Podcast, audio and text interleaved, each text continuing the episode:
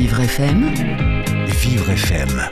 jusqu'à 11h, Les spécialistes de Vivre FM, c'est vous. Benjamin Moreau, Carole Clémence. Bonjour Carole. Bonjour Benjamin. Avec vous dans Association Solidaire, on retourne à l'école aujourd'hui? Exactement, il faut savoir que trouver un établissement pour son enfant différent est un parcours du combattant pour les parents. Alors nous allons essayer de présenter euh, des solutions aujourd'hui dans cette émission. Euh, Nous verrons également les difficultés que rencontrent ces établissements, ce type d'établissement. Euh, Ils ont une survie difficile, on verra ça tout au long de cette émission. Et pour nous en parler, nous recevons deux associations aujourd'hui qui gèrent des établissements scolaires. L'association Tournesol, qui gère euh, du second degré pour élèves en difficulté. Il est représenté par Olivia Marshall, sa directrice, et puis également par la maman d'une élève, euh, Anaïs, élève de ce, cet établissement Tournesol dans le 12e arrondissement de Paris. Nous aurons par la suite, au cours de cette émission, l'association La Chrysalide qui nous présentera son établissement à Saint-Nazaire. Et puis vous, si vous voulez donner de la voix, si vous voulez poser des questions à nos invités, n'hésitez surtout pas. Dès maintenant, vous pouvez nous appeler 01 56 88 40 20. Les spécialistes Association Solidaire sur Vivre FM, avec Carole Clémence. Olivia Marshall, bonjour. Bonjour Olivia.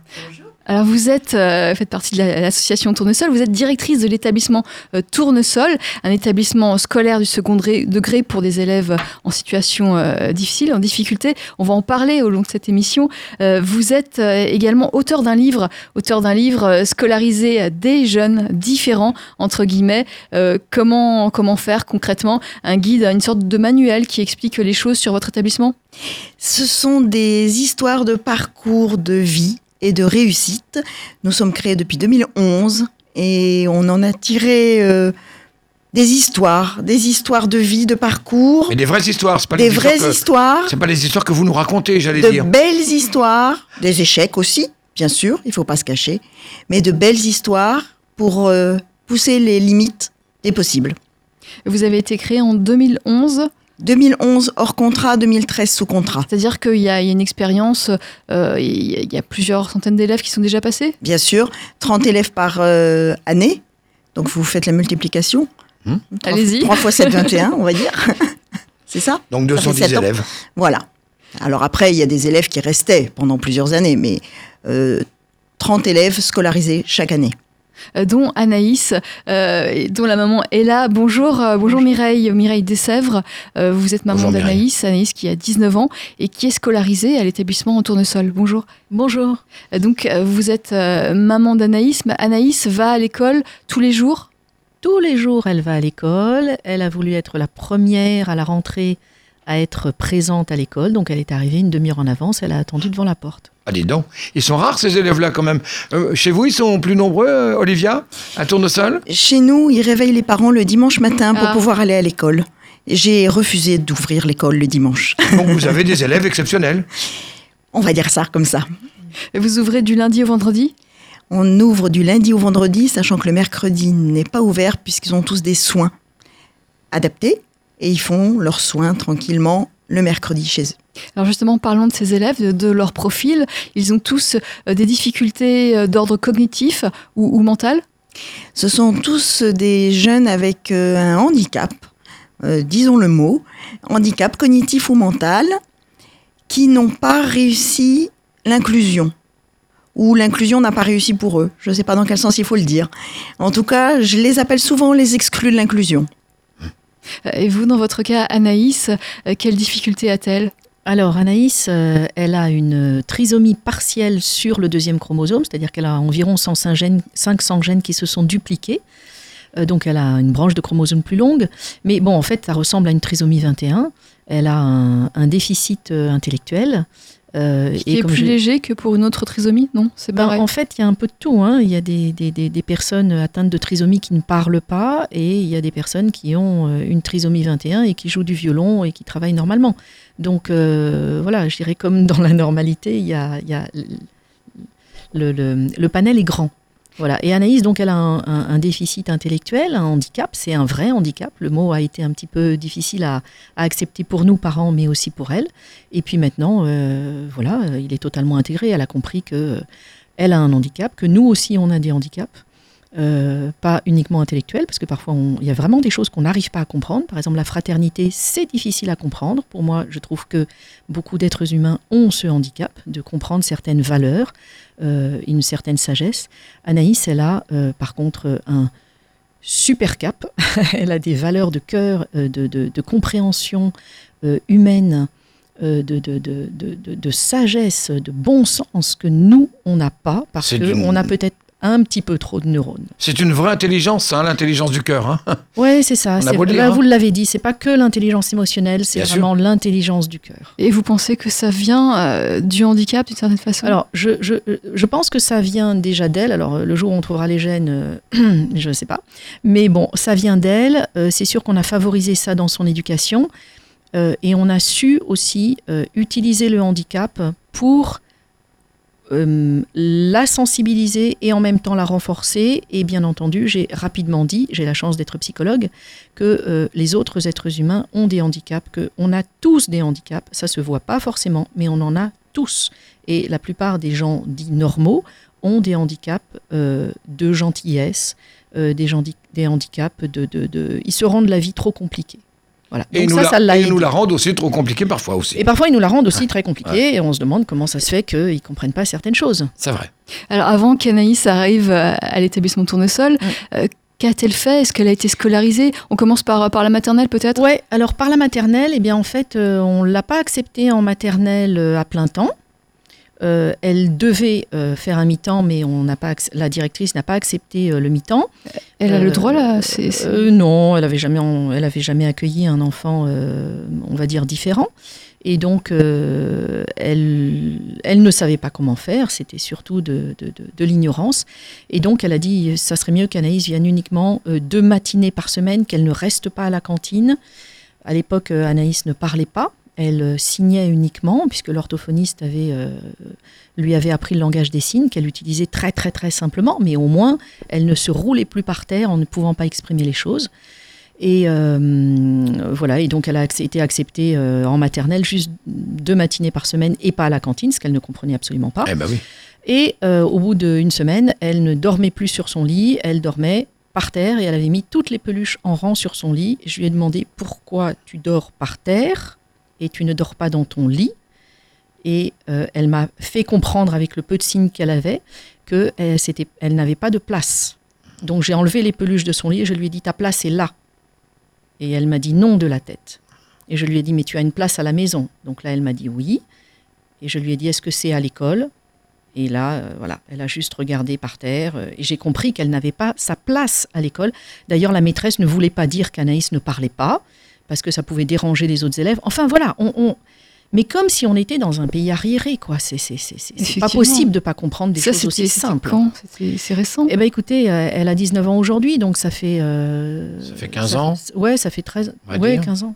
On peut espérer que les choses se sont améliorées euh, depuis, non euh, Olivia? Malheureusement, j'imagine que globalement, ça a dû s'améliorer, mais on a encore ces exemples-là, et c'est ce qu'on retrace dans, dans ce livre, Scolariser des jeunes différents. C'est des histoires de vie lourdes, épouvantables, pour des jeunes qui ont 12 ans, 13 ans. Ils ont déjà des parcours lourds.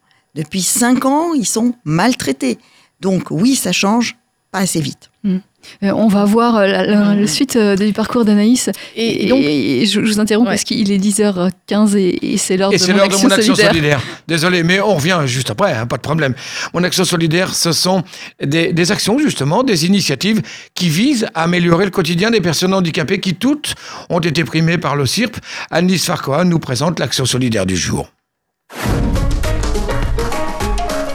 Parce que les enfants atteints de dysphasie, dyslexie, dyspraxie, habituellement appelés les enfants 10, ont besoin d'aide dans l'accès à la culture, les éditions Nathan et Mobidis, qui a pour but de développer l'offre des titres numériques au public euh, 10, se sont associés pour créer Discool. Bonjour Nathalie Chappé. Bonjour.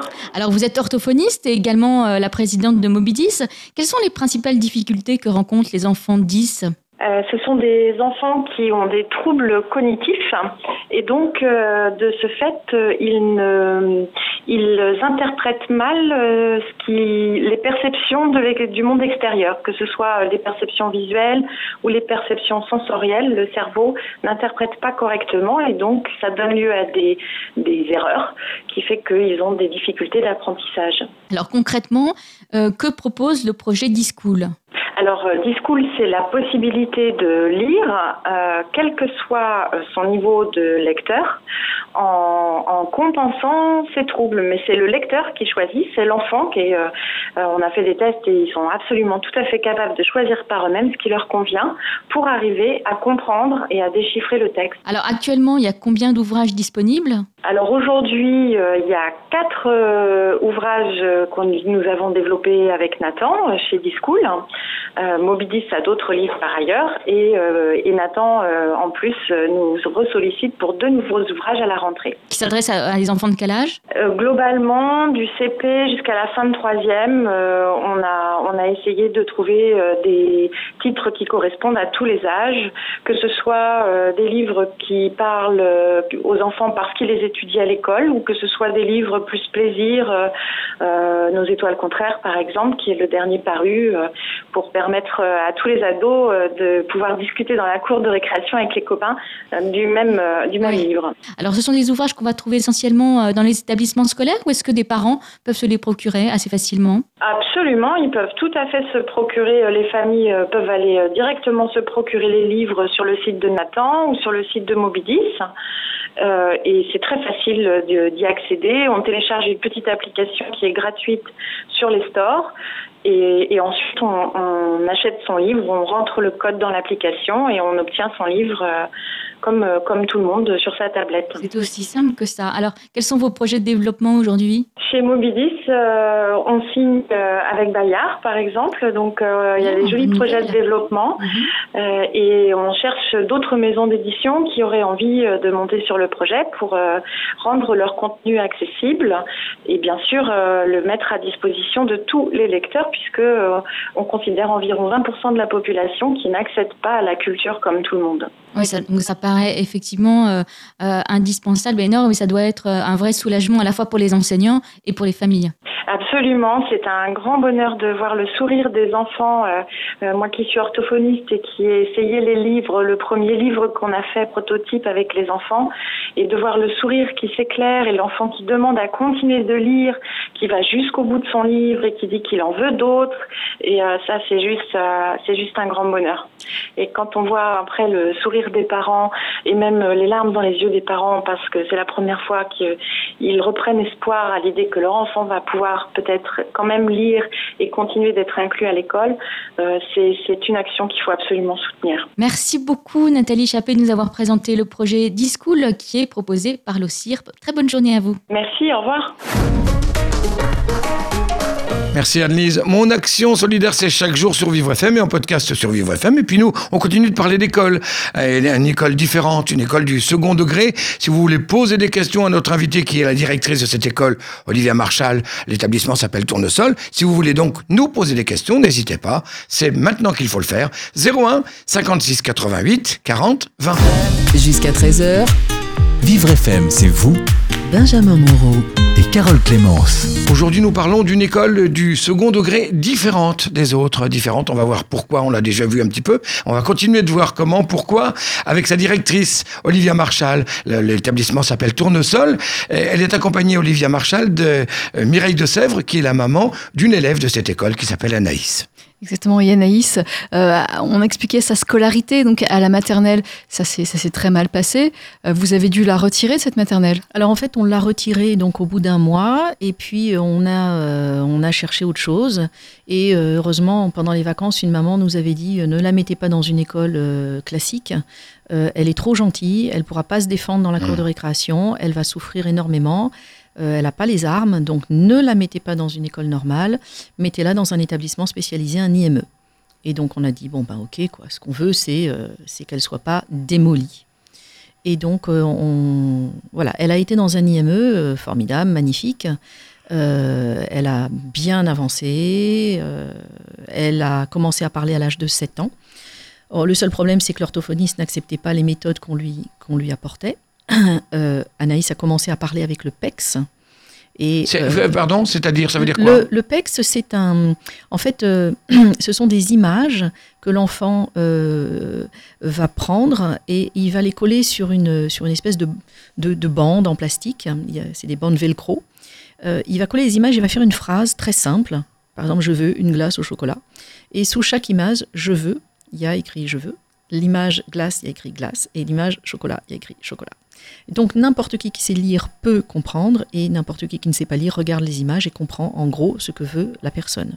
Donc c'est comme une alternative au langage des signes. Et donc elle a commencé à, parler, à dire des mots avec cette méthode-là. Et donc on est arrivé avec le classeur avec les images et l'orthophoniste a dit écoutez, euh, non, moi j'ai mes méthodes, euh, donc euh, vous n'apportez pas le classeur à l'IME. Euh, voilà. En gros, euh, le problème, c'était très bien, hein, mais le problème, c'est que euh, il ne tenait pas compte de ce que les parents vivaient, de ce que les parents disaient, de ce que les parents proposaient et de ce que d'autres sociétés, d'autres pays qui sont plus en avance concernant le handicap proposaient. Donc c'est un milieu fermé. On a mis quand même deux ans pour arriver à obtenir un carnet de liaison. Et quand on demandait, euh, mais alors euh, comment ça s'est passé la sortie? Il paraît que vous êtes sortie. euh, bah écoutez, si Anaïs a envie de vous en parler, elle vous en parlera, c'est sa vie privée. Donc on dit, mais comment elle peut nous en parler puisque de toute façon, elle ne parle pas et elle n'a pas les mots. Et comment Ah, vous écoutez, expliquez Elle ça a droit à sa vie privée. C'est Euh, terrifiant, ce que c'est- vous dites. c'est- écoutez, c'est- terrifiant parce qu'on considère que, euh, j'ai l'impression que c'est comme ça un peu en France, c'est une vieille mentalité, que si les personnes qui n'ont pas le niveau ne montent pas au niveau de la normalité, la- les, les- les gens qui sont, on va dire, normaux, hein, c'est volontaire hein, que j'utilise ces mots, ne vont pas descendre Plus devant votre micro. oui, ne vont pas descendre vers les personnes qui n'y arrivent pas. Et on va surtout pas chercher des méthodes simples. Mais c'est pas que- descendre, c'est s'adapter, vous voyez ce que je veux Eh ben dire oui, je Il n'y a sais pas bien. de niveau, c'est pas... Eh ben, non, mais c'est volontaire que j'utilise ces Ouais, mots parce que c'est la mentalité. C'est-à-dire que quand je parle avec certaines personnes, au bout d'un moment, c'est ces mots qu'elles vont, qu'elles vont utiliser. Mais on va pas, en dé- on va pas descendre jusque là. Et je dis Ah. ah bon? Comment oui. ça, on va pas descendre jusque là C'est pas une compétition, la vie. Enfin, c'est déjà une compétition de toute façon, mais vous voyez ce que je veux dire Enfin, oui, évidemment, vous le savez mieux que moi. Quoi. Ben oui, il y, a- il y a vraiment quelque chose qu'on n'a pas bien compris. euh, ou alors on, on- on- on s'acharne à vouloir comprendre d'autres choses. Je pense qu'on place notre intelligence dans un monde beaucoup trop théorique euh, et, et- et- et pas assez dans la réalité humaine. Et donc, elle est restée dans cette IME. Alors donc elle est restée dans cette IME où elle s'est bien, elle, elle a bien grandi, elle s'est bien épanouie, sauf que elle n'a pas appris à lire et à écrire, et elle a développé un stress absolument énorme vis-à-vis de l'écriture, euh, à tel point que euh, quand elle avait un crayon dans la main, elle tremblait, elle déchirait la feuille. Enfin, c'était une Euh, catastrophe. Je précise, Institut médico-éducatif IME. hein. Voilà, c'est ça, jusqu'à 14 ans. Et puis à 14 ans, euh, c'est l'IM Pro. Donc euh, c'était un établissement à Paris où elle est restée dans la même structure. Donc l'IME est devenue IM Pro. Il faut savoir que à partir de 14 ans, la scolarité, c'est-à-dire apprendre à lire, écrire, compter, c'est uniquement deux heures par semaine à partir de 14 ans. Or Anaïs n'arrivait toujours pas bien à compter, à lire et écrire, alors qu'elle est quand même assez intelligente malgré tout. Et donc, euh, elle y est restée encore deux ans. Au bout de deux ans, elle nous disait qu'elle ne faisait que faire des rangements et changer les photos. Et on voyait que le stress euh, commençait à augmenter de plus en plus. Elle se plaignait, ça n'allait pas, elle se rongeait les ongles. Et finalement, euh, on a décidé de la retirer aux grandes dames de, la psychiatre en nous disant Mais euh, vous pouvez pas faire ça. Anaïs, elle a de la chance d'être dans une institution. Il y a des enfants qui n'en ont pas. Il faut la laisser. Euh, mais nous, on, voilà, on a dit non, on part. Alors heureusement, elle n'a pas trop menacé, mais j'ai eu quand même malheureusement euh, beaucoup de témoignages de parents qui euh, ne sont pas du tout contents avec les soignants. J'ai l'air de taper un peu sur tout le monde, mais écoutez, c'est, c'est- je suis désolée, mais c'est vraiment ce qu'on, ce qu'on a ce que vécu vous avez et c'est ce que d'autres parents vivent. Donc je suis désolée de, de, de, de, de- de dire ça, mais c'est, c'est la réalité. hein, malgré tout, on doit se battre avec. Et, et et alors, comment avec. êtes-vous arrivé à Tournesol? Et donc, on, donc on est parti. Euh, et euh, Anaïs, on l'avait mis aussi euh, euh, dans une structure qui s'appelle Chouette, on apprend, qui utilise la médiation cognitive. et qui se sont vraiment arrangés pour la déstresser en la considérant dans ses compétences, en la motivant pour tout, hyper positif. Et, c'est là où un jour, bah, j'ai éclaté en sanglots et ils m'ont dit, voilà, là, on vient de visiter hier un établissement, Tournesol, allez-y. Et quand j'ai le papier dans la main, euh, j'ai l'impression qu'il y a eu un grand rayon de soleil. Et je me suis dit, je pense que c'est là qu'elle va aller. Elle y est allée et, elle y est voilà. encore. Et, Et elle elle y est encore. Et, elle y est Et avec toujours. grand bonheur, visiblement, Avec hein. grand bonheur, exactement. Donc qu'est-ce qu'elle fait justement à Tournesol? Alors, le matin, il y a de la scolarité. Euh, donc, euh, c'est 4 heures, 3 heures tous les matins, 4 fois par jour, 4 fois dans la semaine, pardon, 4 fois par jour. Beau lapsus. Et donc, euh, elle a appris à compter, à lire, à écrire. Euh, Et elle est heureuse. elle est heureuse, elle est motivée, elle dort avec ses cahiers, elle emmène ses cahiers quand on va chez des invités, elle les montre à tout le monde. Euh, et elle est super heureuse. Elle, en fait, elle a envie d'apprendre. Euh, elle, elle sait que ce tournesol l'a sauvée. D'ailleurs, elle nous le dit. Ça m'a sauvée. Elle, dit ça ouais. littéralement. Ah ouais, elle dit ça. C'est fort, hein Ben oui, parce que elle sait, et je veux dire, elle vit tous les jours avec son handicap. Donc elle sait très bien quand elle ressent les effets de son handicap et ce qui peut l'aider. Donc elle le dit. Et comme nous, parents, on l'entend, que Madame Marshall l'entend et que nos amis l'entendent, en tout cas je m'arrange pour qu'ils la laissent parler, euh, elle exprime vraiment ce qu'elle ressent. Euh, Olivier Marchal, je me tourne vers vous euh, brièvement puisqu'on va bientôt euh, passer aux infos. Euh, c'est ce, ce témoignage, c'est quelque chose que, que vous retrouvez dans votre établissement, c'est typique? Malheureusement, c'est classique. Je dis malheureusement parce qu'on aimerait avoir des histoires plus légères. Mmh. Euh, malheureusement, c'est classique. Mais Anaïs, elle montre tous les jours qu'elle progresse. Au bout de quelques mois, elle a pris le métro seule. Ah oui, Donc on voit la progression. c'est pas rien. Alors il est 10h30, Benjamin Moreau, c'est l'heure de l'info. Jusqu'à 13h, Vivre FM, c'est vous Benjamin Moreau. et Carole Clémence.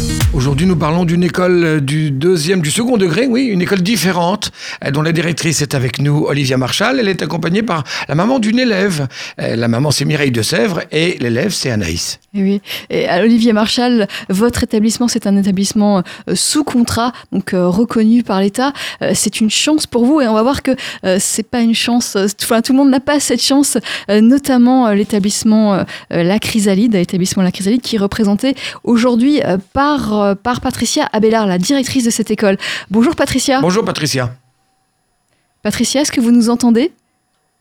Visiblement, elle ne nous entend Donc pas, Patricia. l'école euh, La Chrysalide à Saint-Nazaire, en Pays de la Ah. Loire. Ça va aller mieux. Bonjour Patricia. Bonjour Patricia. Bonjour. Donc votre école, Patricia Abélard, euh, c'est une école euh, qui est assez semblable à l'école Tournesol, c'est bien ça? Oui, tout à fait. Nous accueillons les mêmes enfants, des enfants en situation de handicap sans solution. Mais euh, vous êtes dans une situation euh, très différente sur le point administratif puisque vous n'êtes pas reconnu euh, par l'État. Vous n'êtes pas sous contrat. pas re- non, nous ne sommes pas sous contrat, donc ça, cela fait six ans que nous existons. Et tous les ans, c'est un combat pour réouvrir et, et pour pouvoir continuer la scolarisation de ces enfants parce que nous n'avons pas du tout d'aide publique. Donc euh, voilà, je passe À quoi ça à- tient, ça, Patricia?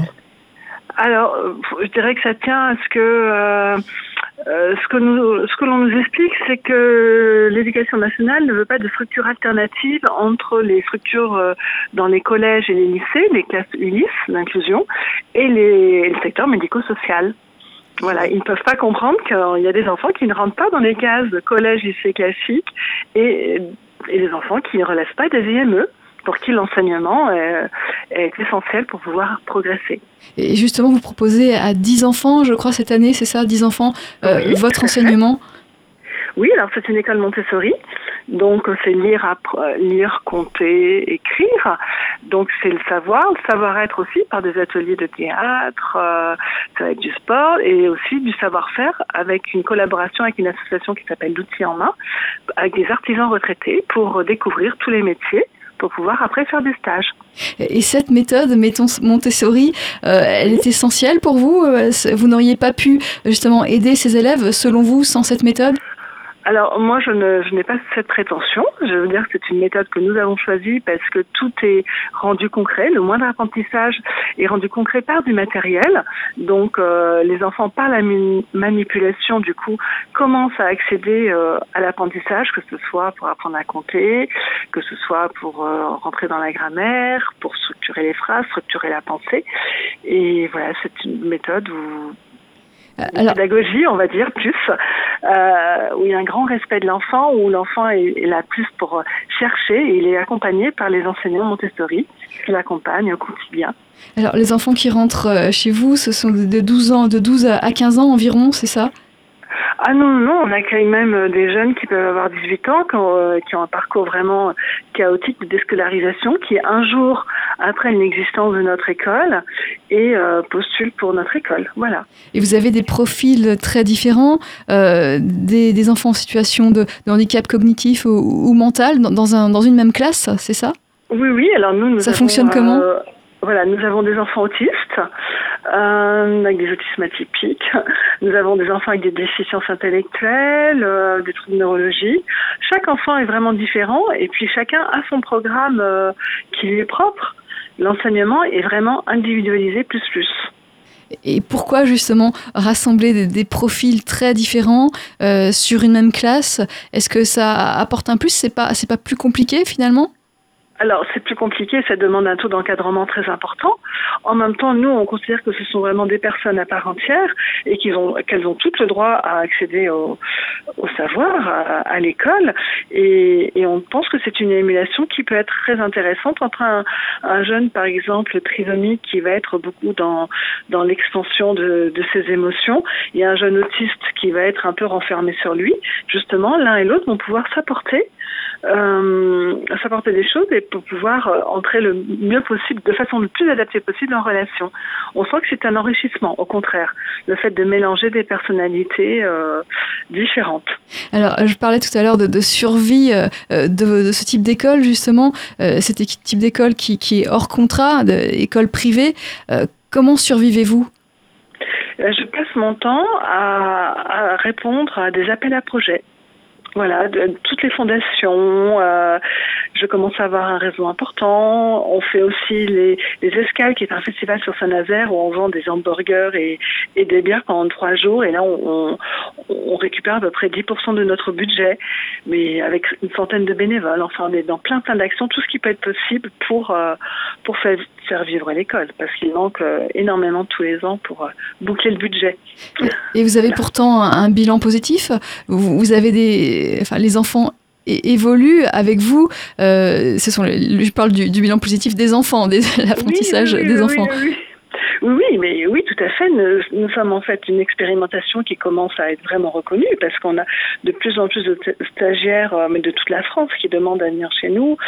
On est en lien aussi avec Monsieur Fondin euh, du ministère des personnes en situation de handicap, le collaborateur de Mme Cluzel. Enfin voilà, ils, sont tous conscients que que nous avons vraiment une utilité, mais ils savent pas par quel bout nous aider et comment nous faire passer. ils peuvent pas vous mettre sous contrat. En tout cas, mais non, apparemment non, parce que euh, ils évoquent des cas de jurisprudence, ils acceptent pour nous toutes les écoles privées hors contrat, euh, peut-être euh, différentes, et ben pourraient demander une mise sous contrat et ça a l'air d'être compliqué pour eux. Ils ne, font pas la distinction entre euh, ben, voilà l'utilité de notre école et puis une école privée hors contrat qui s'adresse à tous les enfants qui va être utile aussi. Mais là, c'est un choix plus des familles. Nous, c'est pas un choix des familles, c'est que les familles n'ont pas le choix, elles n'ont rien d'autre. Olivier Marchal, vous voulez euh, réagir justement? Oui, les écoles euh, qui restent hors contrat alors qu'elles demandent le contrat, elles sont pas si nombreuses, en tout cas dans le cadre du handicap. Et moi, je plaide pour dire le contrat, c'est le contrôle. Il faut que l'État contrôle ce qui est fait au sein de ces écoles. Nous sommes avec des jeunes vulnérables, il n'est pas question de faire n'importe quoi. Donc le contrat est indispensable au contrôle de la pédagogie. Donc c'est une garantie en plus pour, pour l'État et pour, et pour ces gamins Il me semble. Patricia Bellard, vous êtes d'accord? Complètement d'accord. Bien sûr, c'est essentiel. On peut vraiment pas faire n'importe quoi. Et nous, on a les, inspecteurs euh, du rectorat qui viennent tous les ans nous rencontrer. Et, au contraire, on, aime, quand on apprécie de faire partager notre expérience et de leur montrer que, ben voilà, c'est possible. Mais surtout qu'on a des résultats qui sont incroyables, qu'on ne pouvait pas imaginer. Donc euh, voilà, c'est vraiment dommage que ce soit pas plus pris en compte. Euh, par, euh, par le système. voilà. Et justement, vous, vous, connaissez des, écoles où ça fonctionne mal Comment guider les parents vers, vers telle bonne école, telle mauvaise école?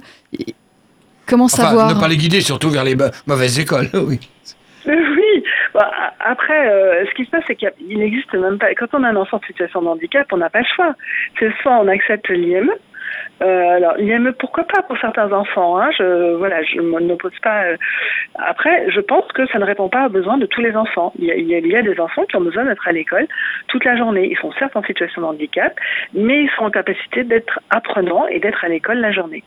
Merci pour ce témoignage, Patricia Abelard. Je rappelle que vous êtes directrice de l'école La Chrysalide à Saint-Nazaire. Est-ce qu'on peut euh, donner un numéro de téléphone ou une adresse peut-être pour vous contacter si on habite dans la région?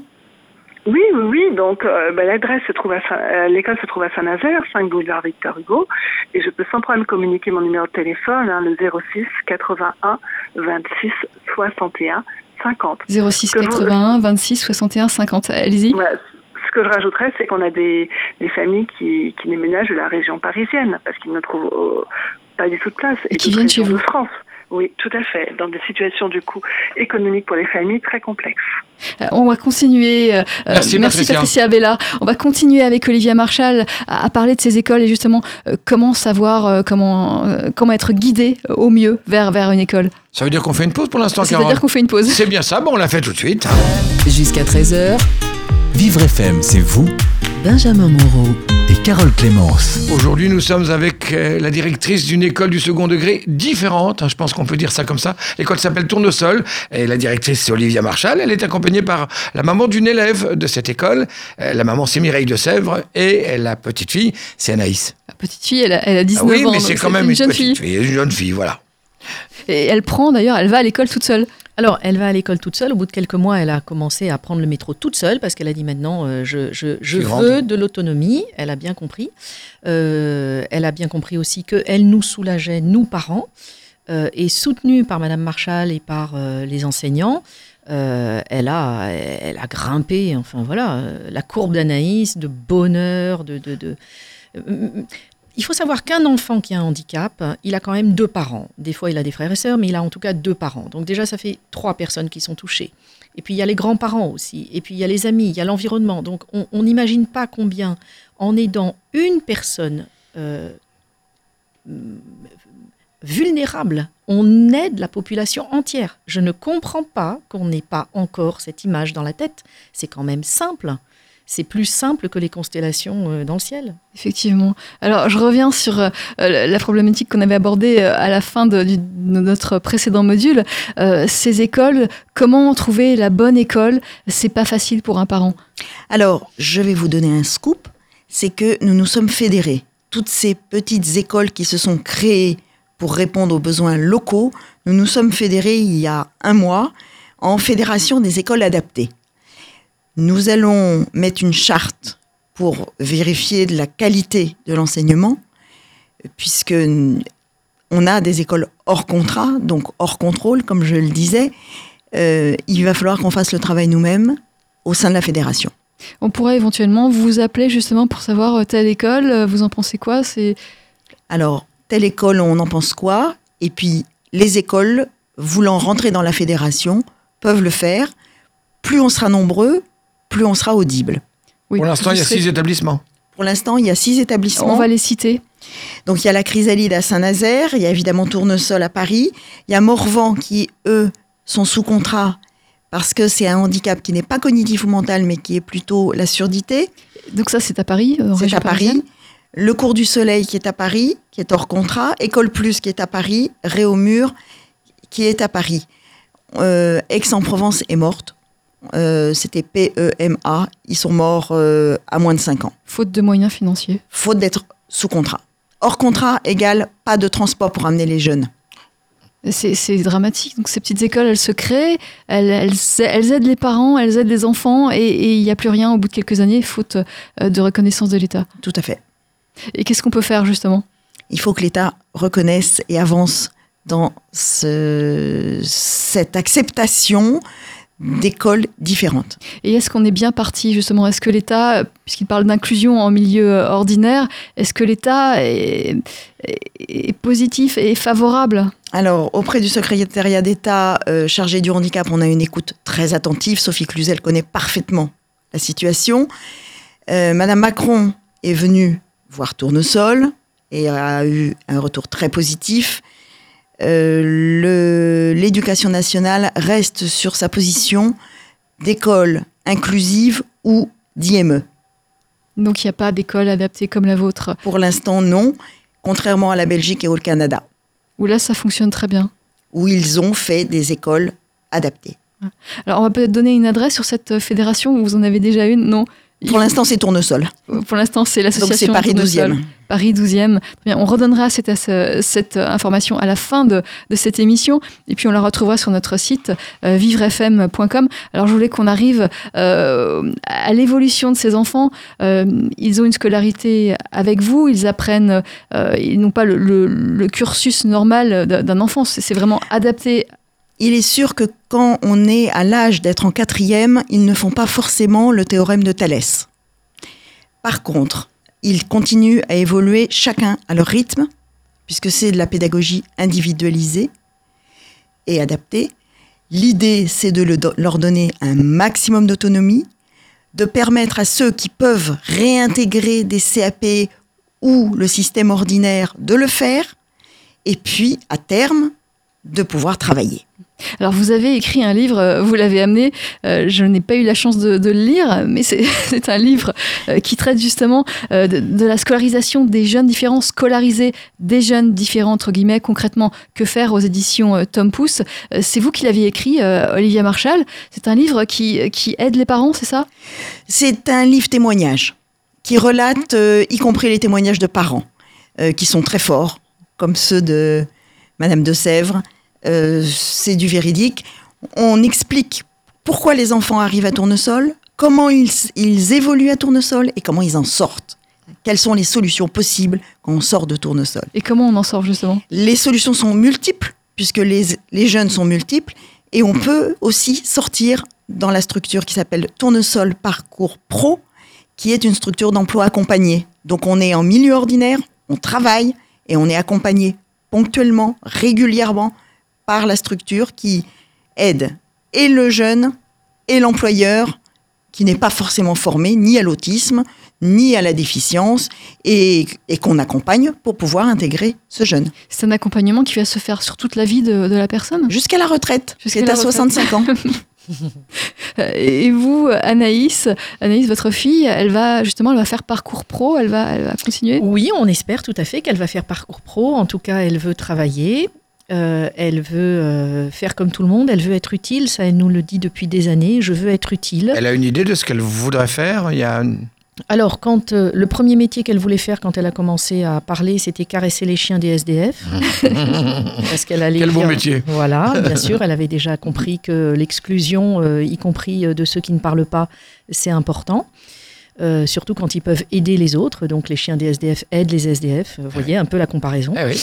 Euh, et oui, elle voulait être généticienne, euh, elle veut, euh, elle veut être cuisinière, elle veut, elle veut aider, elle veut être utile. Elle invente plein de métiers. Euh, vraiment plein de métiers. Elle a des idées parce qu'elle voit ce qui manque pour que les gens soient heureux, pour que les gens ne soient pas malheureux, parce qu'elle a vraiment les deux facettes. Elle voit à la fois le positif et ce qui ne va pas. Euh, et, elle, et elle a un esprit très pratique et sensible.